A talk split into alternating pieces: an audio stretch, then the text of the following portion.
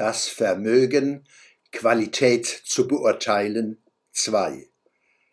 Wenn die Frontseiten der Zeitungen tagelang, wochenlang, monatelang von einem Thema beherrscht werden, empfiehlt sich, die Rückseiten gründlicher zu lesen. Diesem Text sieht man an, dass er nicht neu ist. Ich habe ihn vor 40 Jahren geschrieben. Wenn man die turbulenten neuen Medien mit einbezieht, erweist er sich heute noch als wahr. Täglich wird er aber besonders von den folgsam framenden Medien FFM, den Leitmedien, bestätigt. Kritik als Führungsressource. Man mag sagen, auch in Wissenschaft und Gesellschaft kann nicht endlos diskutiert, es muss auch entschieden werden, was wahr sei, was gelten soll. Auch Demokratie braucht Führung. Damit bin ich sehr einverstanden.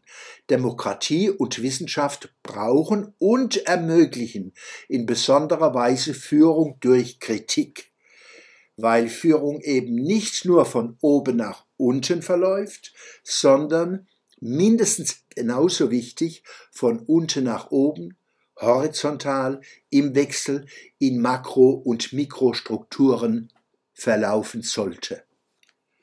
Kritik gehört in Demokratie und Wissenschaft zu den Führungsressourcen par excellence. Wer Kritik unterbindet, schwächt Demokratie, Wissenschaft und Alltagsresilienz einer Gesellschaft. Kritik unterdrücken ist die wichtigste Führungsressource in autokratischen und totalitären Staaten, Strukturen, Milieus und Prozessen. Genau hier zeigt sich die Qualität einer politischen Kultur und ihrer Protagonisten. Die entsprechenden Entwicklungen in Deutschland und anderen Ländern verlaufen seit vielen Jahren besorgniserregend, nicht erst seit Corona und keineswegs beschränkt auf dieses Thema. In Teilen der sogenannten freien Welt haben sich intolerante und aggressive Mainstreams ausgebildet, die der Demokratie Schaden zufügen.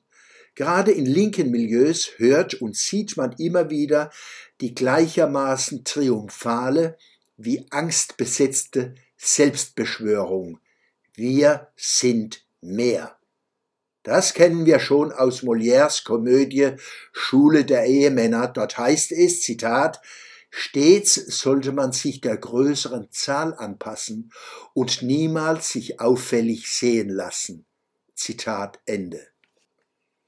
Auch wenn eine Entscheidung mit 99 Prozent Mehrheit getroffen wurde, muss sie weiter kritisiert werden dürfen. Nicht jede Entscheidung kann und muss endlos offen gehalten werden, die Debatte darüber aber sehr wohl. Wo unliebsame Stimmen ausgeschaltet werden, geht es nicht um Wahrheit, sondern um Macht und Machtmissbrauch.